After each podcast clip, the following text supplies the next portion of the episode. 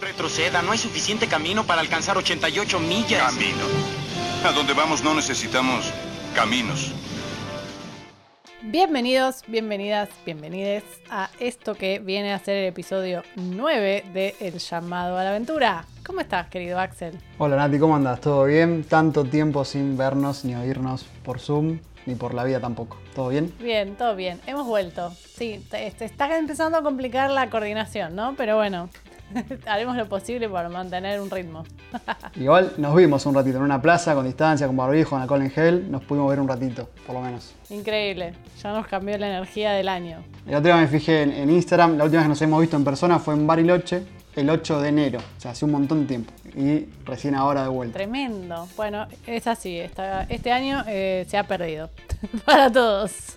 Aparte les cuento a la gente eh, en qué contexto nos vimos la última vez. Yo había ido a Bariloche de vacaciones y como un gil me había olvidado el carnet de conducir, la licencia de conducir, no podía manejar.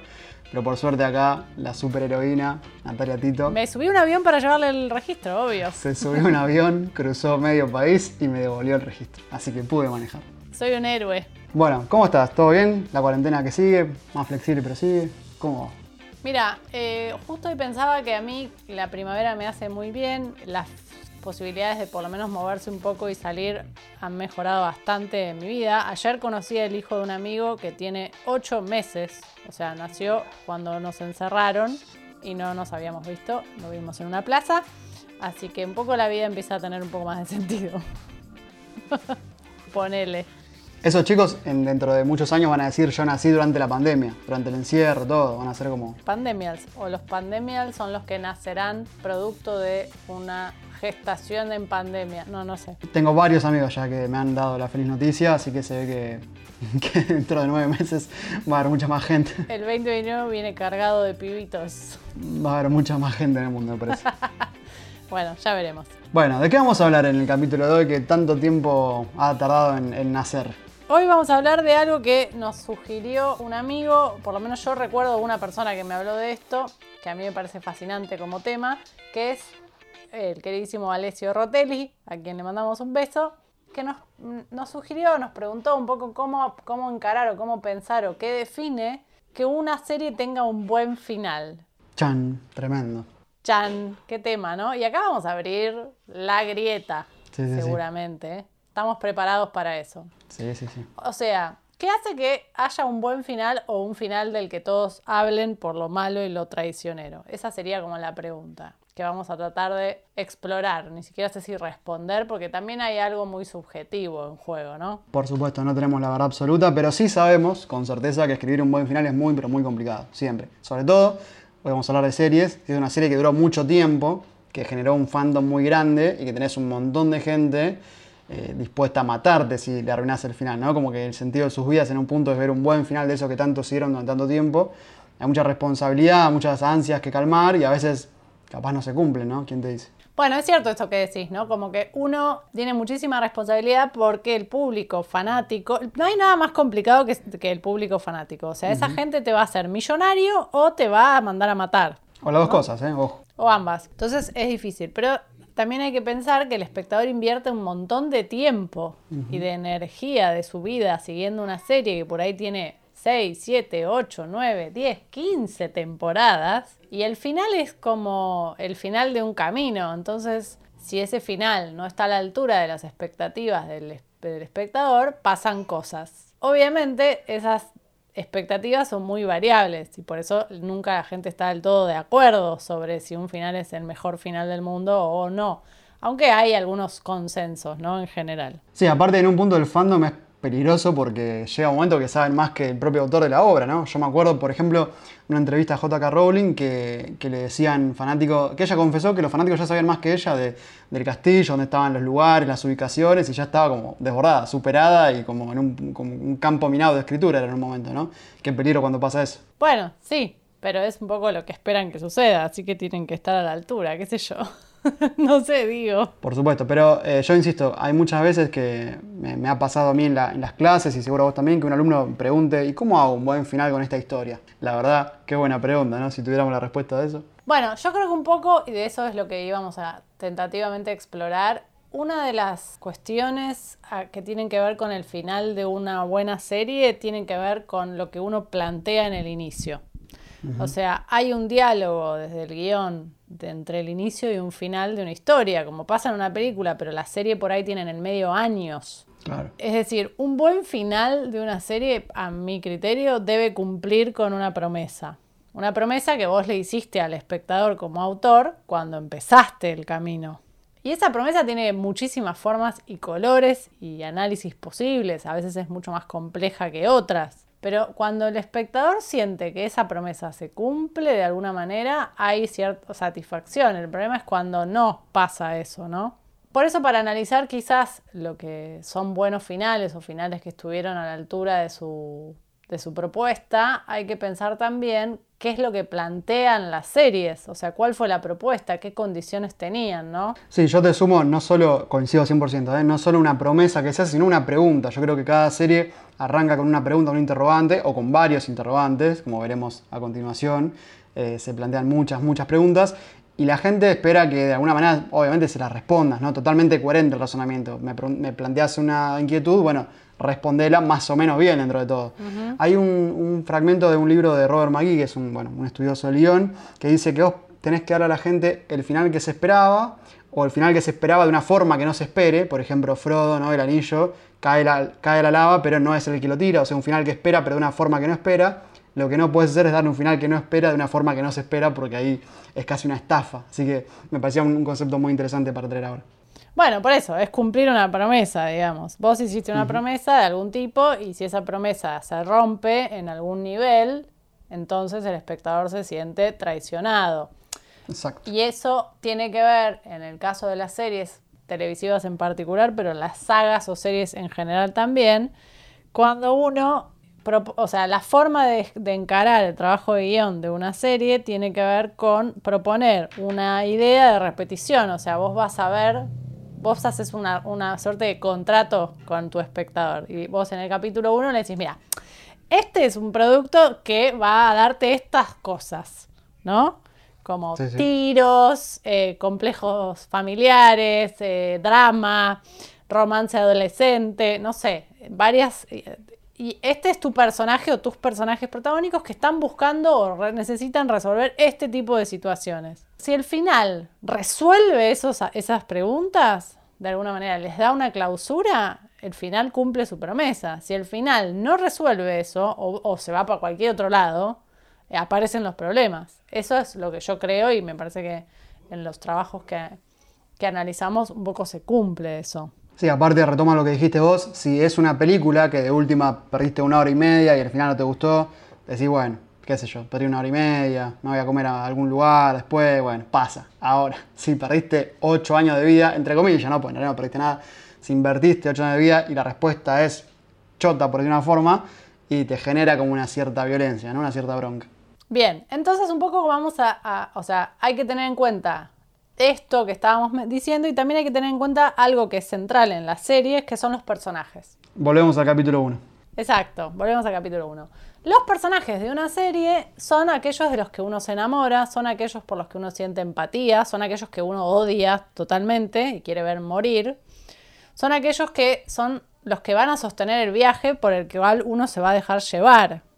Entonces, si el personaje, y todos esos personajes, los buenos personajes, pero los malos también, digamos, tienen conflictos que resolver, sencillas y conflictos profundos que resolver o que evolucionar o que modificar en su, en su viaje dentro de la, de la historia de la serie. Y ahí hay otro tema que es clave, porque salta a la vista cuando una buena serie satisface en el final que tiene que ver con cómo le dieron un cierre a la historia del personaje, pero no a la historia superficial, digamos, que es importante, sino a sus propios demonios, a sus propias oscuridades, a sus propios deseos no resueltos, a sus vínculos, depende del personaje, ¿no? Como que ahí hay algo que es clave, las series que responden a esa pregunta y que además las buenas series o las series que están magistralmente escritas eluden darle una respuesta a eso y eso hace que uno sostenga el interés por esos personajes durante un montón de años, porque quiere verlos llegar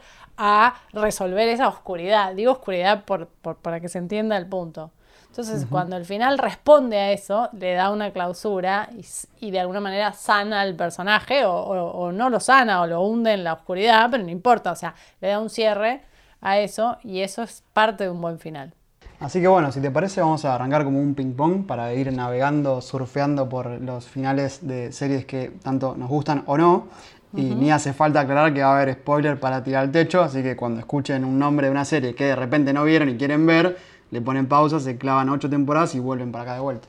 Exacto, o sea, vamos a hablar del final de las series, el final. Y hicimos una lista muy random de cosas que nos gustaron y cosas que son muy mencionadas en la historia de la televisión y cosas con las que probablemente no estemos todos de acuerdo, pero es así.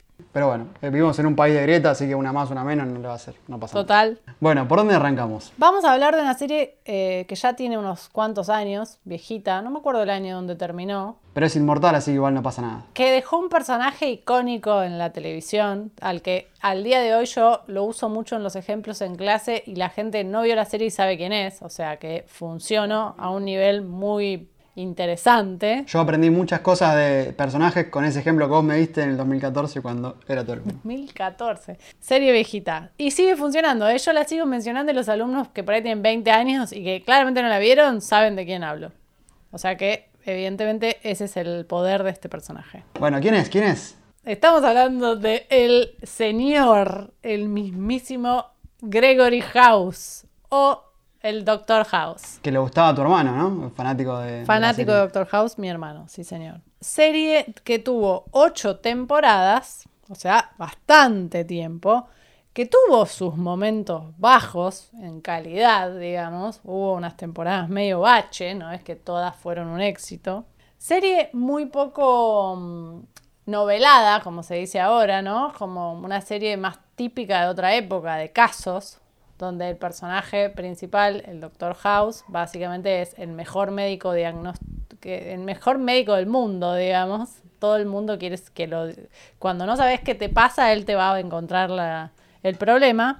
Cuando decimos mejor, no es que sea el mejor de más copado, sino que es el mejor en el diagnóstico, ¿no? No, y ahí está el problema, que es el mejor médico del mundo, pero el peor ser humano. Es un tipo despreciable, horrible, que no logra que ningún vínculo le dure, que cree que todo el mundo lo quiere estafar, o todo el mundo miente, o todo el mundo oculta algo, y eso hace que básicamente termine rompiendo todo lo que toca, salvando gente, pero rompiendo todo lo que toca. Y eso está muy claro desde el minuto cero de la serie. Y yo en este, en este team somos, no conozco igual gente que me haya dicho que no le gustó el final, la verdad. Creo que uno, el final de House es uno de los mejores finales de serie que he visto.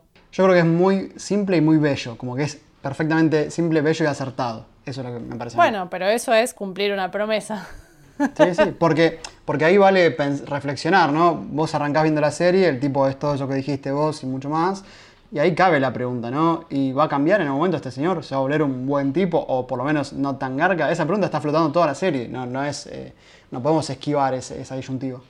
Y además es lo que sostiene el interés sobre la serie, porque uno de alguna manera quiere que él tenga un poco más de felicidad en su vida, pero que no deje de ser el ser horrible que es. Entonces uno como te genera una empatía y, esta idea que él desconfía, pero al mismo tiempo te va dando odio, porque va rompiendo literalmente todas sus relaciones. Aparte está contrastado siempre con su mejor amigo, el señor Wilson, que es como el mejor ser humano, ¿no? Así que siempre tenés como ese blanco sobre negro para, para tener ahí refrescado que, la diferencia entre ellos dos. Exactamente. Entonces es una serie que propone una estructura muy repetitiva, donde uno se va a enganchar con un personaje que va a ser el mejor médico, pero la peor persona, y que eso le va a traer muchísimos problemas vinculares con sus colegas médicos, con sus pacientes, con la ley, con todo el mundo, con su jefa, y que con el que uno coquetea todo el tiempo con la idea de que quizás la gente no puede cambiar, quizás la gente está, eh, de hecho él mismo habla de eso muchas veces. Y lo que interesante que tiene el final es que lo lleva a un extremo absoluto, que es para la última temporada de House, su mejor amigo, Wilson, el personaje que mencionaba Axel, tiene un cáncer terminal y él de alguna manera se da cuenta. Eh, se da cuenta en realidad después de hacer una, peor que la otra, que el amigo lo necesita y, y finalmente logra hacer algo que hasta ese momento no, lo- no, no pudo hacer nunca, que es dejar todo por él. Literalmente dejar todo por él. O sea, lleva, se, le pone una bomba atómica a su vida. Y tiene ese momento hermoso porque el House en el último capítulo finge su propia muerte. Y finge su propia muerte porque si no iría a la cárcel. Y se alejaría del amigo que tanto lo necesita, ¿no? Y si se iría a la cárcel, no podría pasar los últimos cinco meses de vida de Wilson con Wilson. Y ese es como el, el tocar fondo de alguna manera. Un personaje que hasta ese momento siempre hizo todo lo que él quiso por su propio beneficio, por su propio placer o por su propia intriga, por desentramar un rompecabezas, hace una última movida sumamente extrema, vamos a decir, que es fingir su propia muerte en un incendio. Además, es como toda una tragedia del que no puede volver, obviamente. O sea, pierde su identidad, pierde su capacidad, su posibilidad de ser médico, que es algo que básicamente es lo único que lo mantiene vivo todo el tiempo a House, su, su especialidad, solo y para poder pasar esos cinco meses de vida con su mejor amigo. Por eso vos decís que es muy simple y muy bello, porque básicamente lo que clausura de alguna manera es esta pregunta que ronda la serie todo el tiempo, que es si él puede o no cambiar, si él puede ser, hacer algo por otro alguna vez que sea desinteresadamente y sostenido en el tiempo. Para mí hay una decisión súper sabia de los autores, no sé si coincidís conmigo, que es cortar, cortar el metraje, el montaje en el momento justo, que es con ese plano del dron, con ellos dos yendo en moto. Porque yo tenía como el miedo, y que no hubiera estado mal tampoco, pero bueno, de que, viste, de que la, la película siga, ir al golpe bajo, a los últimos momentos de Wilson y todo el drama. Y yo pensaba, por favor, que no vayan por ahí porque la serie no necesita eso. Necesita quedarnos con la gran decisión que él toma, con su cambio, y el resto quedará para que cada uno de nosotros imagine. Y la verdad que cuando vi que terminaba justo ahí, eh, me puse muy contento y me gustó muchísimo. Es cierto lo que decís, pero además pasa algo muy lindo, que es que él le dice, Wilson, ell- ellos terminan, o sea, la secuencia final, los últimos seis minutos de la serie, Wilson llega a una casa y se lo encuentra House vivo, o sea, hasta ese momento creía que estaba muerto. Y, lo- y se queda como medio en shock y le dice, tipo, ¿qué hiciste? O sea, de esto no podés volver. No vas- perdiste, te inmolaste tu carrera, no vas a poder atender nunca más, te vas a ir preso. Y él le dice, ¿qué querés hacer los últimos días, los últimos cinco meses de tu vida? Y corta, o sea, claramente Wilson entiende que toda esa maniobra la hizo por él. Corta a ellos dos subiéndose una moto en plan Easy Rider. Y Wilson le quiere, quiere tener un diálogo donde le dice, bueno, cuando esté llegando al final y el cáncer se ponga verdaderamente malo, como que quiere hablar de qué van a hacer, y, House lo mira y le dice, el cáncer es aburrido. es un gran momento, porque es la última línea de diálogo de la serie. Y se ponen el casco y arrancan. Y ahí terminamos. Y ahí termina, o sea, sí, te va mostrando en un montaje paralelo qué le pasa al resto de los personajes, pero la serie termina en ese plano y en esa línea de diálogo y en ese tono y me parece que es un, un 10. Yo me acuerdo que me emocionó mucho. Esa es nuestra nota, un 10 para el final de Doctor House. Bueno, vamos a seguir pimponeando para no hacerlo súper largo. Y vamos a ir con una serie que es eh, Mad Men, la serie, ¿no?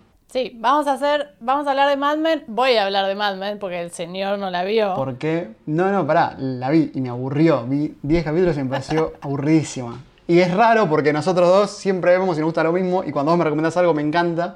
Y creo que esta es la, ulti- la única que no funcionó. Pero bueno, qué Bueno, no tengo mucho para decir de esto. Los que siguen series y han visto Mad Men saben que tiene uno de los mejores finales de las últimas décadas. Ahí creo que no hay discusión. Yo no conozco a nadie que no le haya parecido espectacular el final de Mad Men. Me parece que no está puesto en discusión. Y lo que hace y lo que tiene el final de Mad Men, que es decididamente un hallazgo, es la ambigüedad que maneja. Mad Men es una serie que es interesante por su ambigüedad, es interesante porque trabaja muchísimo la relación entre el deseo de la gente y la publicidad. Es interesante porque trabaja muchísimo la idea de si la felicidad es como un concepto real o es algo que te pueden vender, digamos, ¿no? Es una serie que pone en cuestionamiento el sueño americano y la caída del sueño americano en los 60. Es una serie que trabaja básicamente un recorte histórico de 10 años, los 60 en Estados Unidos. De la mano de un personaje eh, de los más amados y más odiados de la televisión, que es Don Draper, que es un personaje fundamentalmente ambiguo, básicamente. Por eso es interesante pensar cómo funciona ¿no? el, el, diálogo entre los temas de las series y los personajes. Y en la serie, en el final de la serie de Mad Men, pasa algo interesante, que es el personaje de Don Draper está tocando fondo, un poco como House, ¿no? Va tocando fondo. Los últimos capítulos de la serie es como rompe todo, sus relaciones, sus vínculos. O sea, llega al final, de, se escapa del laburo hace llamados tipo mm, para pedir perdón por, por, las cosas que ha hecho, porque es un personaje despreciable que literalmente rompió todo, otra, o sea, sus matrimonios, sus amistades, y se mete en un retiro medio hippie de los 60, espiritual, y como que de alguna manera pareciera simbolizar que hace las paces con él mismo, pero la serie termina con un plano de él haciendo una, una suerte de meditación, en, sentado como en loto arriba de una colina, y él abre los ojos y sonríe. Y ese es el plano final de la serie. Tiene un nivel de ambigüedad zarpado. Investigando un poco, uno se entiende que toda esa secuencia está inspirada en una, de las publicidades más famosas de la historia, que es una publicidad de Coca-Cola, lo que parece indicar que es como que él acaba de tener la, la idea para esa publicidad lo que parece indicar que de alguna manera tocó fondo y volvió a subir, digamos, como que va a ser el mismo de siempre el personaje. Pero me parece que es bellísimo visualmente y es interesante esto, ¿no? Como que de alguna manera propone un montón de análisis posibles la serie que no terminan de darte una respuesta cerrada en ningún momento, que tienen que ver con esto, la ambigüedad de los personajes, la ambigüedad sobre lo que significa la felicidad, digamos, que construye esa idea. Y de alguna manera quizás hasta si lo quisiéramos ver con cierto optimismo, como de alguna manera la sensación de que podría el personaje haber hecho las paces con quien es. Yo tengo mis reservas con eso. Mi percepción personal es que él va a seguir siendo el mismo cínico de mierda de siempre. O sea, como que de alguna manera el retiro le, lo hizo tocar fondo, hacer catarsis y volver a las pistas. Un rebote. Claro, como que no cambia de fondo nada. No sé si estoy influenciada por las entrevistas que ha dado el actor, que él dijo que para él el personaje seguiría igual. Pero bueno, es un final como muy interesante por lo, las distintas formas de ver lo que hay. Hay un montón de análisis en internet sobre de qué habla, de qué no habla, qué está queriendo decir. También cierra un ciclo sobre la historia de Estados Unidos. Eh, es, bueno, es, había que mencionarlo. Bueno, vamos a pasar para darle vuelta a esto a una serie que vos no viste, que yo sí. Y acá creo que es más grave no haber visto esta, pero bueno, no voy a decir nada. Yo no sé si es más grave, yo me hago cargo igual, ¿eh? pero ahora ya ni tengo ganas de verla. No, no sé si grave es la palabra. Es más sorprendente, porque Mad Men no la vi un montón de gente, pero Breaking Bad.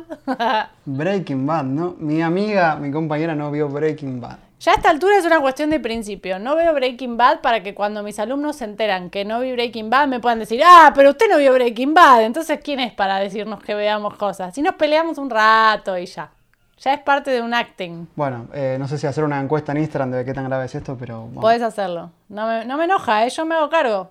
¿Qué es más grave, no haber visto Mad Men o Breaking Bad? Probablemente Breaking Bad sea la respuesta. Te la doy ya. Para la gente, digo. Ya decidiste que filosóficamente conviene no verla, así que hablo un ratito yo. Está en Netflix, por si algún día te cambias de, cambias de parecer. Y eh, para muchos es la mejor serie del mundo mundial. Pará, quiero hacer una aclaración. No es que no vi, vi toda una temporada que es justo la peor. La primera para mí es la peor. Yo, yo también la vi, la dejé mucho tiempo, después la di vuelta y dije, ah, claro, había que seguir viéndola. Pero bueno, para mí por mucho tiempo fue la mejor serie, coincido con mucha gente. Después vi otra que me recomendó también mi amiga, acá presente, que ya hablaremos, y la destronó. Pero, pero bueno, mucha gente cree que es eh, la gloria de las glorias. Y estamos hablando de Breaking Bad y de Walter White, el famoso profesor de química venido a menos, eh, que cae por un barranco de miseria tras miseria, hasta que toma la simpática decisión de usar sus conocimientos para vender metanfetamina. Algo que cualquier persona que está sin laburo puede llegar a decir en cualquier momento de su vida.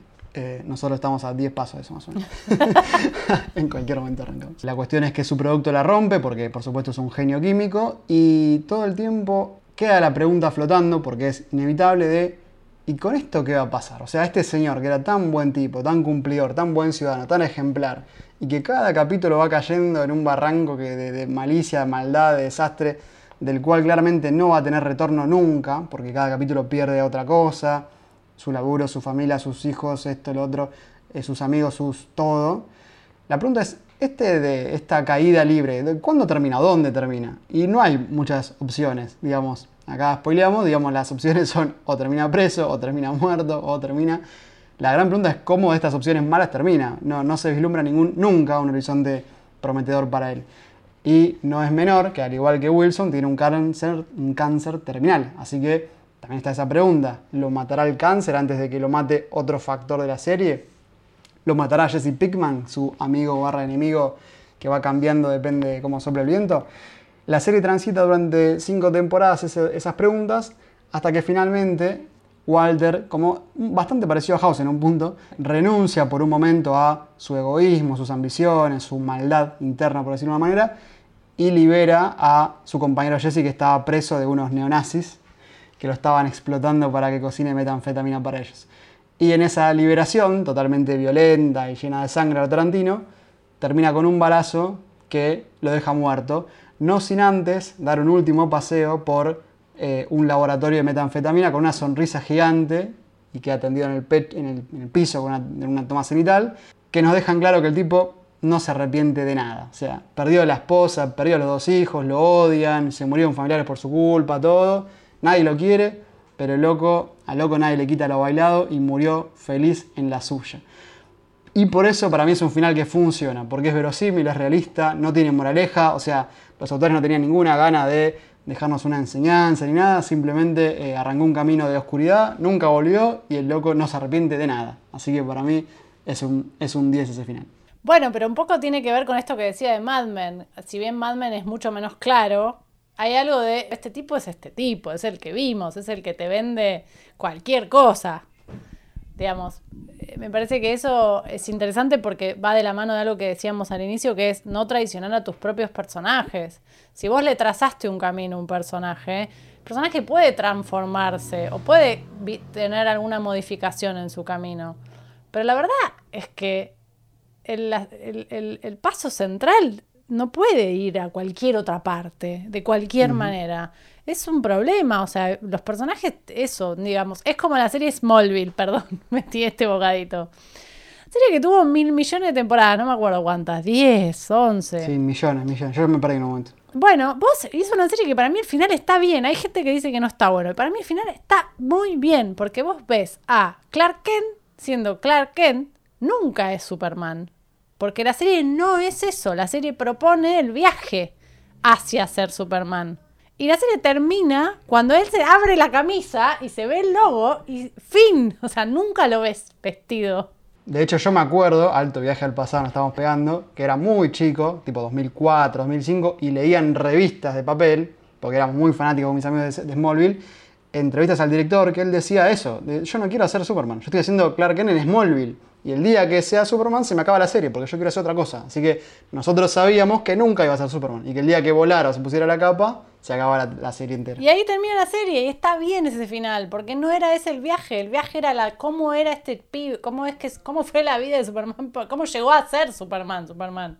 ¿Qué fue todo lo que le pasó antes? Así que bueno, y volviendo a un segundo break para terminar, eh, hay algo muy, que es muy interesante para mí de la serie, que está muy bueno, que es que todo el tiempo el personaje se justifica, o sea, él hace todas las maldades habidas y por haber, y él siempre se justifica diciendo que lo hace por su familia, por sus hijos, para dejarle un dinero.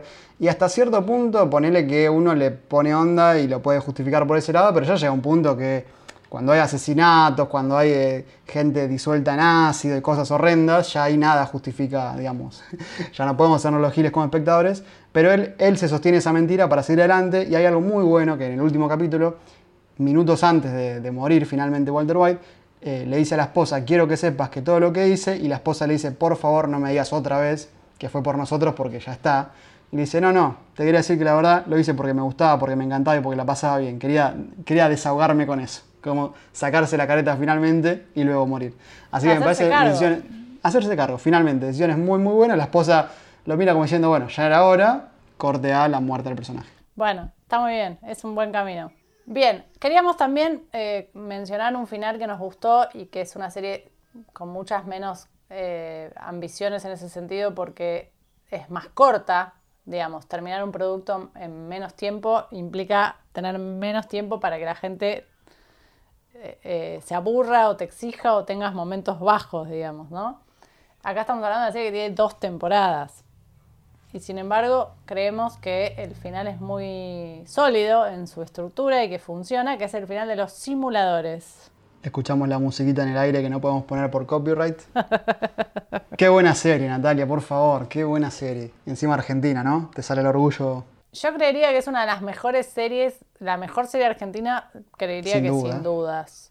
Eh, Como serie, como estructura narrativa de serie. O sea, es la única que realmente cumple con. Bueno, no sé si es la única, pero es la que más sólida trabaja la lógica de la serie. Mejor guion para mí, sin ninguna duda. personajes memorables, situaciones de lo más delirantes. Lo que tiene para mí es- como serie es, un- es que mm, además está hecha con dos pesos, si no les importa. Eh, eso me parece que, que es un hallazgo. En un punto se ríen de eso también y es buenísimo que pase Pero eso. mal, o sea, es- sí, sí, sí, claramente. De esa época además, muy anclada al momento en el que está hecha, o sea, hoy sería inviable. Y el final es un final muy lindo porque le da una clausura a los personajes, como cierra el, el- el emprendimiento. Son La pyme, emprendedores. la pyme La que se habían puesto.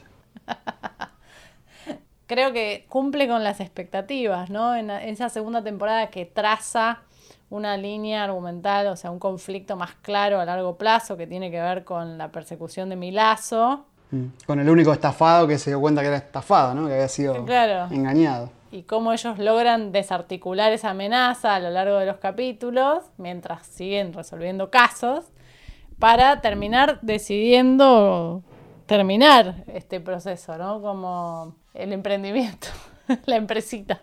Para mí es un final eh, muy triste en el sentido de que a uno como espectador lo pone triste, no porque sea triste, ninguno murió, nada, nada grave pasó, pero uno lo pone muy triste porque se encariñó muchísimo con los personajes, son sumamente queribles todos. Uno no quiere nunca que se separen y terminan separados. Y lo que me parece lindo también, aparte triste, es que ah, tienen una charla que, que es muy, muy loca porque ellos dicen, podemos resolver el problema de todo el mundo, pero no los nuestros. O sea, nosotros nunca le dedicamos tiempo a resolver nuestras propias inquietudes, armar una familia, tener una casa, viajar, a disfrutar. Y entonces un poco ya es hora, de hecho hay un personaje, que es Lampone, el querido Lampone, que, está, que ya está muy dañado por eso. Ya dice, necesito arrancar con, con mi vida, no resolver la vida de los otros. Y los demás le dicen, la verdad, tenés razón, en mayor o menor medida, y arrancan su propia vida recién ahí, con cada uno con, no sé, 40, 50 años. Así que eh, es un final para mí sumamente bello y deja la puerta recontra abierta para que algún día vuelvan, lo cual estamos esperando hace, eh, no sé, 17 años, no sé, hace un montón de tiempo. Claro, pero el tema es que es una serie difícil de escribir en la actualidad con la tecnología actual, porque en tres minutos salía en todos lados quiénes Pones son. Máximo Cosetti en Google y se te funde todo la pyme. Es muy difícil. Pero bueno, hay una película que ellos, que ellos prometieron, no es que nosotros la exigimos, y bueno, y la estamos esperando todavía. Espera sentado, te diría, pero bueno. Espero sentado. Bien, y después queríamos hablar de un final más de, de esta- de este último año, brevemente también. Una serie que terminó este año y que es bastante polémico el final y que probablemente terminemos retomándola en un próximo capítulo para hablar de otro tema, que es Dark. Y un poco, solo voy a decir que el final me pareció un 6. Como que te quedaste con ganas de un poquito más, ¿no? Aprobó, pero medio como de último.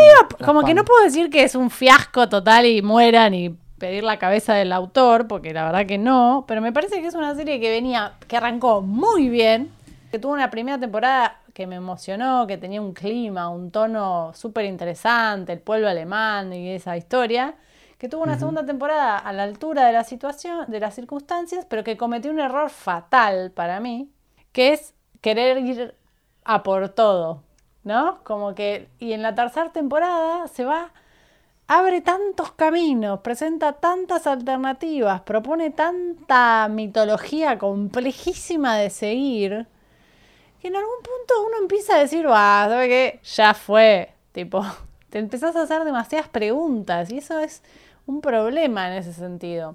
Sí, yo me ahogaron que en un punto creo que no entendí más nada y dije, bueno, la sigo viendo, pero ya me, ya me perdí. Yo creo que, mm, que peca de pretenciosa, de medio ambiciosa. megalómana, ¿no? Como que Sí. quiso meter demasiadas cosas y el final es un final que cumple con lo que se había propuesto, pero que te queda como un gusto medio, como, mm, ¿no?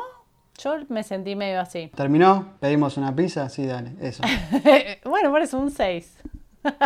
Sí, a mí me pasó algo que, bueno, espero que nadie me quiera matar por esto, pero los personajes, capaz por ser alemanes, no sé, pero no, nunca me terminaron de encantar, nunca me, me volví loco, nunca me enganché como con, con la serie que vamos a hablar al final, por ejemplo.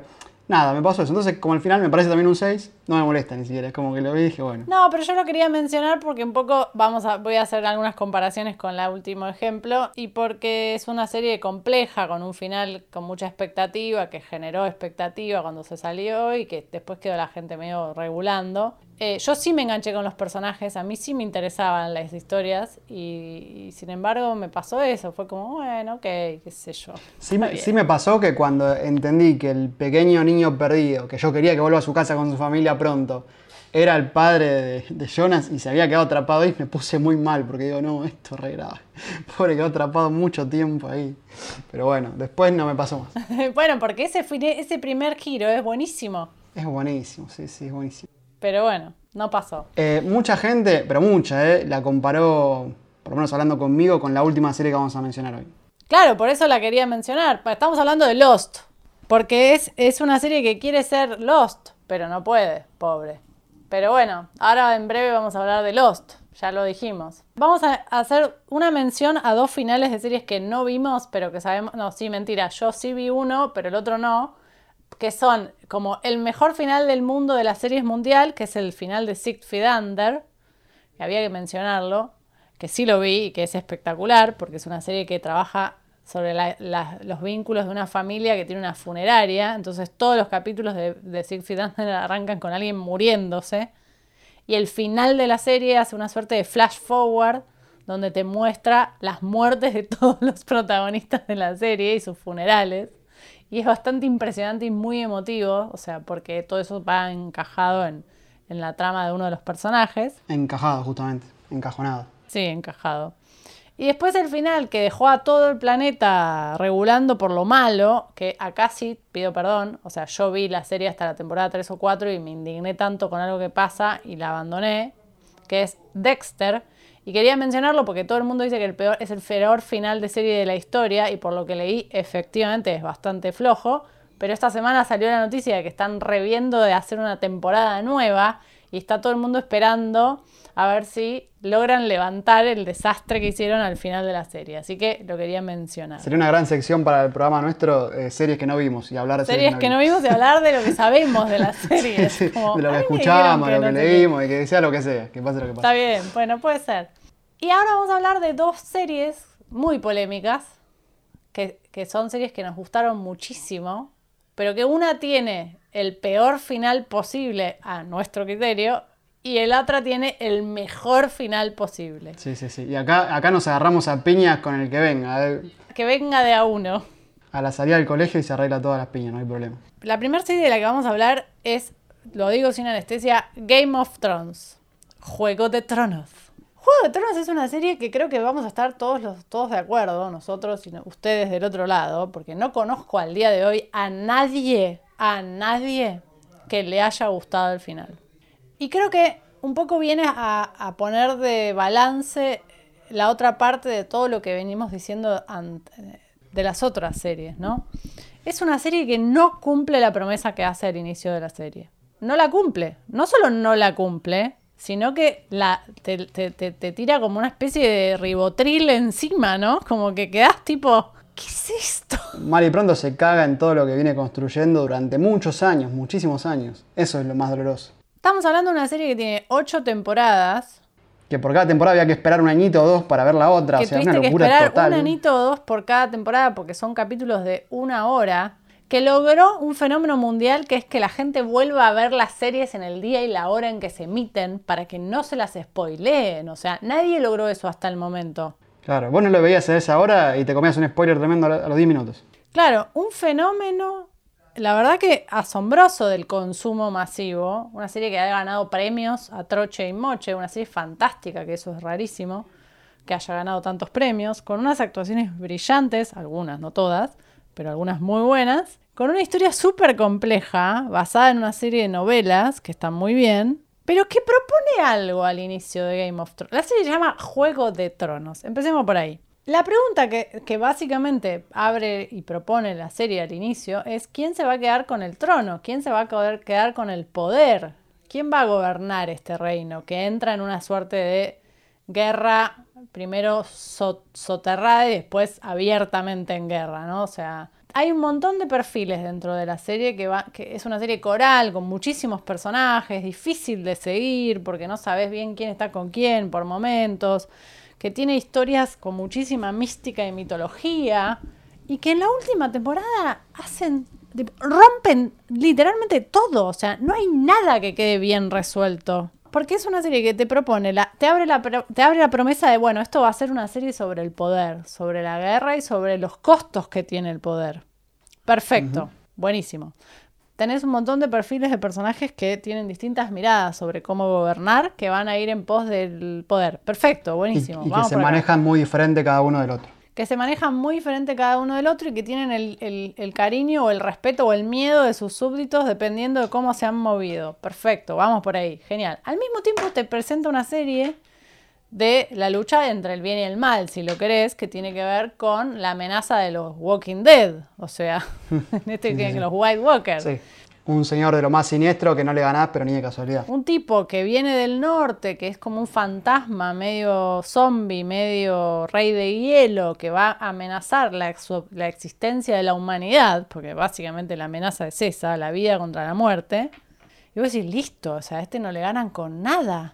Nada, aparte da terror. Yo me acuerdo de esa batalla que quedan todos los muertos en la costa y se levantan. Yo- ahí decís, este, de esta no zafa nadie nunca, olvidate. Bueno, es una amenaza enorme, enorme, enorme que se cierne sobre el reino durante ocho temporadas y que cuando finalmente el tipo logra romper el muro que lo divide y que logra matar a un dragón, que es un momento dramático, a mí me pareció tremendo ese momento en la Sí, sí, sí. séptima temporada. No solo te lo mata, sino que te lo revive y decís, ya estábamos listos. Te lo mata, te lo revive, te convierte el dragón en un dragón de hielo que te, te tira abajo un muro. O sea, todo es tipo, listo, de esta no zafan, pero la van a quedar todos los personajes. O sea, es una masacre la batalla. No se muere nadie en la batalla. El único que se muere es Teón, que no se lo quiere ni su madre. Es una serie que te, ve- te- te- te vendió en la temporada 1 que es nadie está salvo, que todos pueden morir. El capítulo anterior a la batalla contra el Rey de la Noche hay como un momento donde medio emotivo, donde hablan todos los personajes protagónicos. Si vos estás haciendo el pro de, ¿viste? ¿Quién zafa esto? El capítulo que viene muere la mitad del elenco. No muere nadie. Sí, mueren un par de personajes secundarios, pero protagónicos no muere nadie. Frente a una amenaza que es imparable. Y decís, si esto ya pasó acá, ¿cómo termina la serie? Bueno, la serie termina mal. Y la serie termina mal porque no cumple con ninguna de las promesas que nos dio. No, se traiciona a sí misma, porque sobre todo a mí me duele mucho con mi personaje favorito, que es Daenerys, que viene planteando una estructura interna, un crecimiento que totalmente verosímil, extremadamente sólido, creo que es el personaje más sólido hasta esa temporada, y después de la nada hace cualquiera, o sea, no tienen perdón, amigos, no tienen perdón, sinceramente. Yo estoy de acuerdo, para mí me parece que el arco de que Daenerys, el personaje de Daenerys se vuelva loca y termine asesinando tipo una mm, en una masacre absoluta a un montón de gente, no tiene ni pies ni cabeza, ni pies ni cabeza. Me parece que si el problema, porque todo el mundo dice, ella estaba, ella ya tenía el camino de la locura, perfecto, pero entonces empezalo antes, porque en media hora no lo haces. Ahí está bueno nosotros como teóricos o gente que estudia el guion aclarar eso, que si vos necesitas llegar a un punto, o sea, vos necesitas porque lo que sea, porque producción te paga para que escribas eso, porque lo que quieras, que la piba se vuelva loca, no poder resolverlo en 10 minutos. Tenés que hacer mínimo dos temporadas, no sé, una temporada y media y un crecimiento verosímil hacia esa locura. No puede sacarse una galera. Y además donde le vayan dando razones para eso. Claro. Después me pasa algo que a mí me indigna con, este, con esta serie y vuelvo sobre lo mismo. Todas las cosas más difíciles de la serie, del final de Game of Thrones, es que no cumplen promesas y que traicionan a sus personajes, que son las dos cosas que planteamos al inicio del capítulo. O sea, ¿dónde se detecta un buen final? Cuando hay una promesa dada y eh, los personajes actúan en consecuencia de lo que vos les seteaste como camino, incluso cambiando, pero no cambiando para cualquier lado. Pasa algo muy interesante, que es que, muy interesante hasta un punto, después deja de ser interesante, que es que en la temporada 1, el misterio sobre el origen de Jon Snow es tipo el re tema. Durante un montón de temporadas se juega el misterio sobre si que es un hijo bastardo o no es un hijo bastardo. Resulta que no, no solo no es el hijo bastardo, sino que es el maldito heredero del trono y que nadie lo sabe. Y cuando se enteran de eso, no pasa nada. Nada. No sirve para nada, solo sirve para que Daenerys le dé un toque de celos. Nada, porque después él podría haberse quedado con el trono, pero no. ¿Sabes qué? No pudimos negociar con el pelado este, así que te tenés que ir al muro. Pero si se van, en 10 minutos se fueron un barco y se fueron. Yo no sé si él quería ser el rey, más bien pienso que no. Pero no importa, no tiene sentido lo que sucede. Yo creo que hay que eh, retomar acá una parte que es que, por lo que hemos leído en internet, eh, los, los escritores se querían ir a hacer otra cosa. Estaban con otro proyecto en la cabeza y fue como, bueno, esto lo liquido así, así, toma, te lo tiro por la cabeza y arreglátelas. A mí me parece que si eso es real, es gravísimo. Y yo te lo recreo porque es una, es una porquería, así que la verdad que motivos para dudar no tenemos. Pero es gravísimo, porque vos tenés en tus manos la serie de la que más se habló en los últimos ocho años y la, la haces crema de esa manera.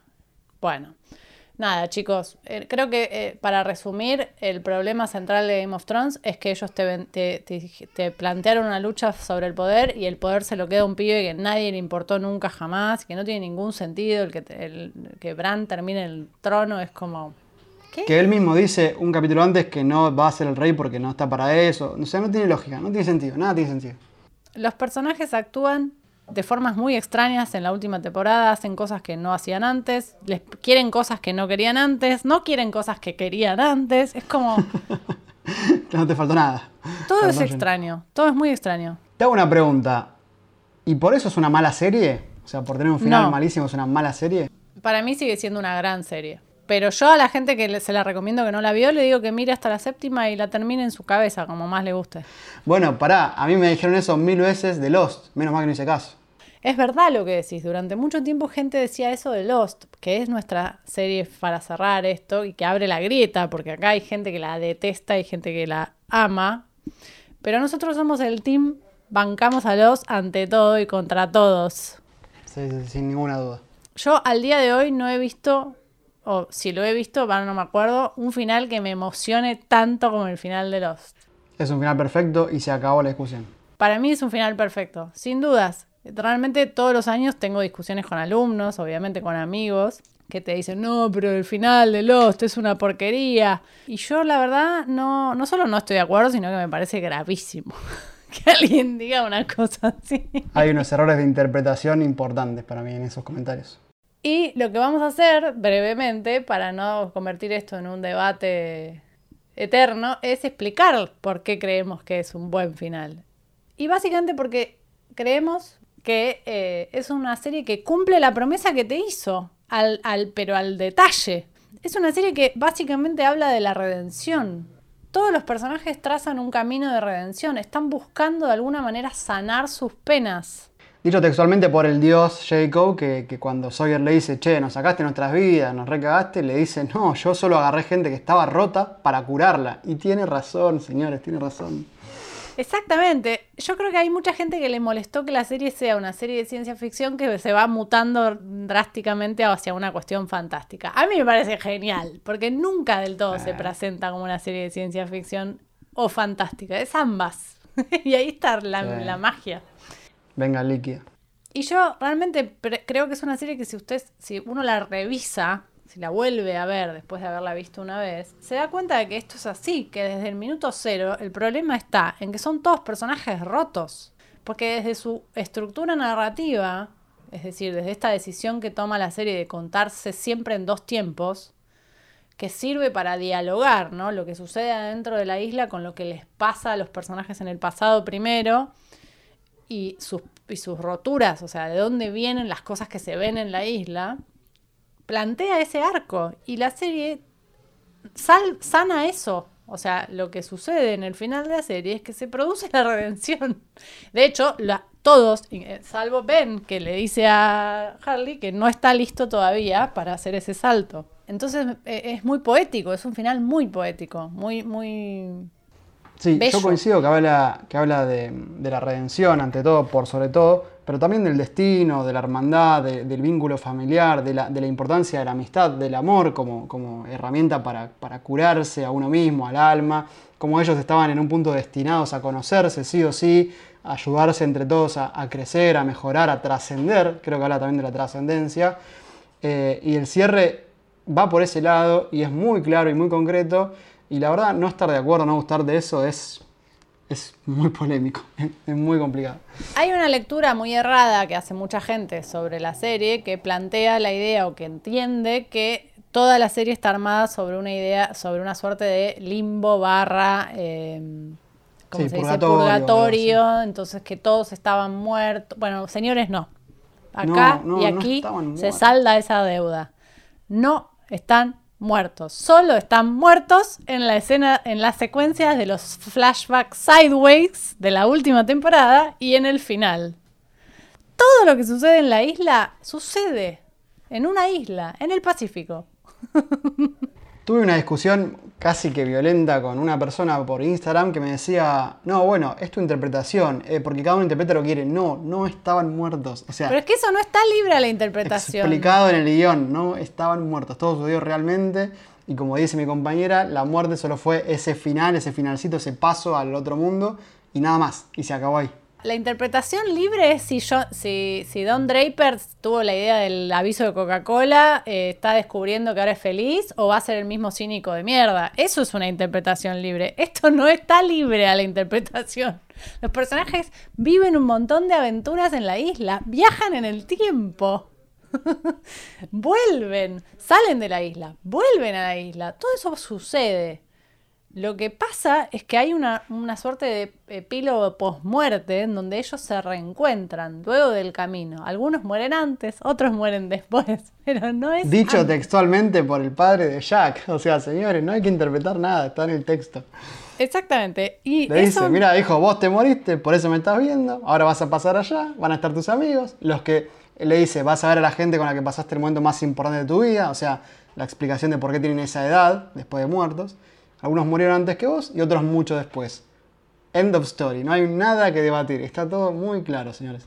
Y es muy interesante porque eh, es algo que ellos construyen de alguna manera, ese encuentro en, esa, en ese mundo, en esa posvida, digamos, y que además viene a, a- cerrar temas que planteó la serie desde el principio, que es la idea de la dicotomía entre la ciencia y la fe. Jack es un personaje de es un personaje racional de ciencia, ya hablamos de Jack en otros capítulos porque yo lo amo, que hace como un salto de fe y se transforma y, va a parar este espacio en donde se reencuentra con la gente que finalmente le da paz, ¿no? Un personaje que está muy dañado. Me, me centro en Jack para no hablar de todos y porque además es el que la serie pone en el centro del tema y es el que la serie usa para trabajar la idea del espejo. Es una serie que empieza con él abriendo un ojo en el medio de una selva con el la zapatilla colgada y Vincent el perro que llega y le pasa por arriba y es una serie que termina con él muriendo en ese mismo lugar con la zapatilla colgada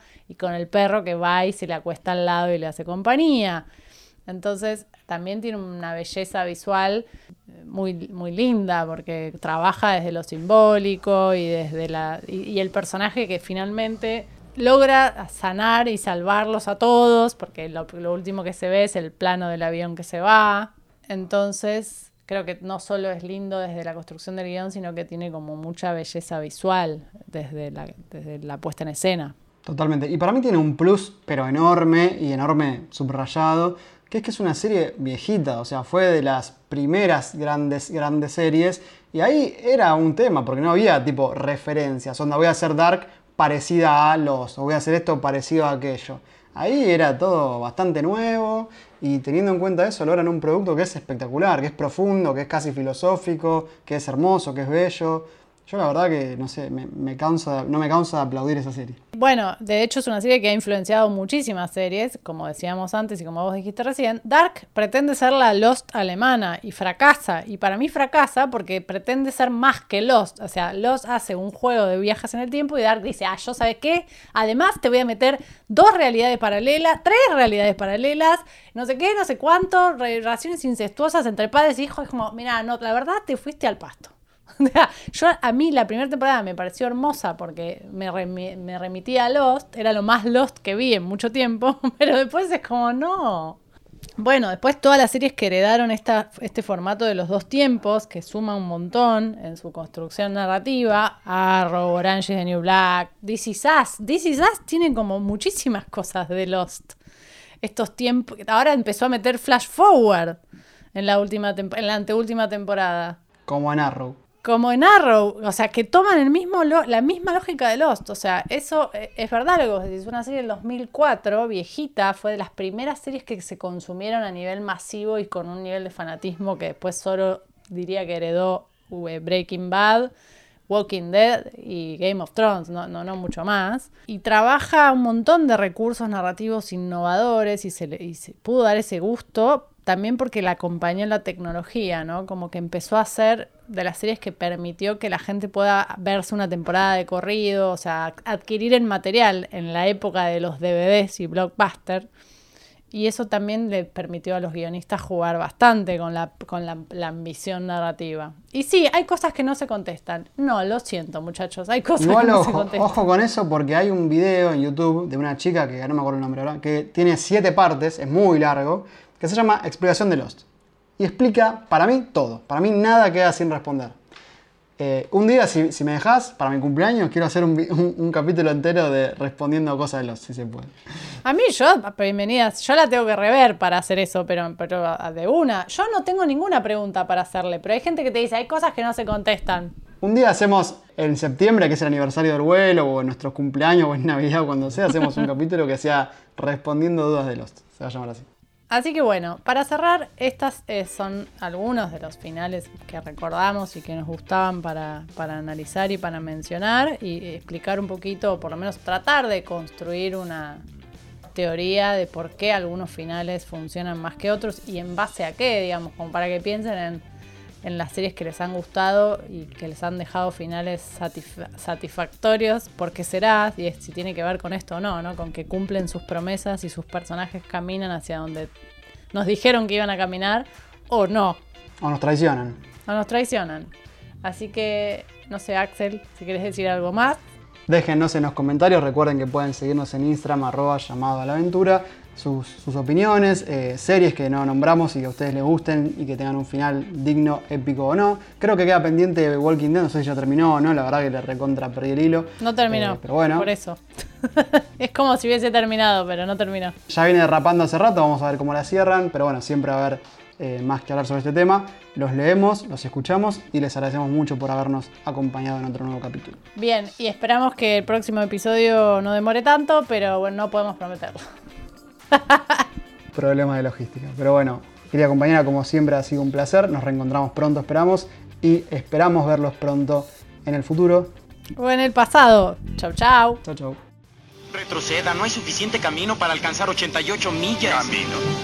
A donde vamos no necesitamos caminos.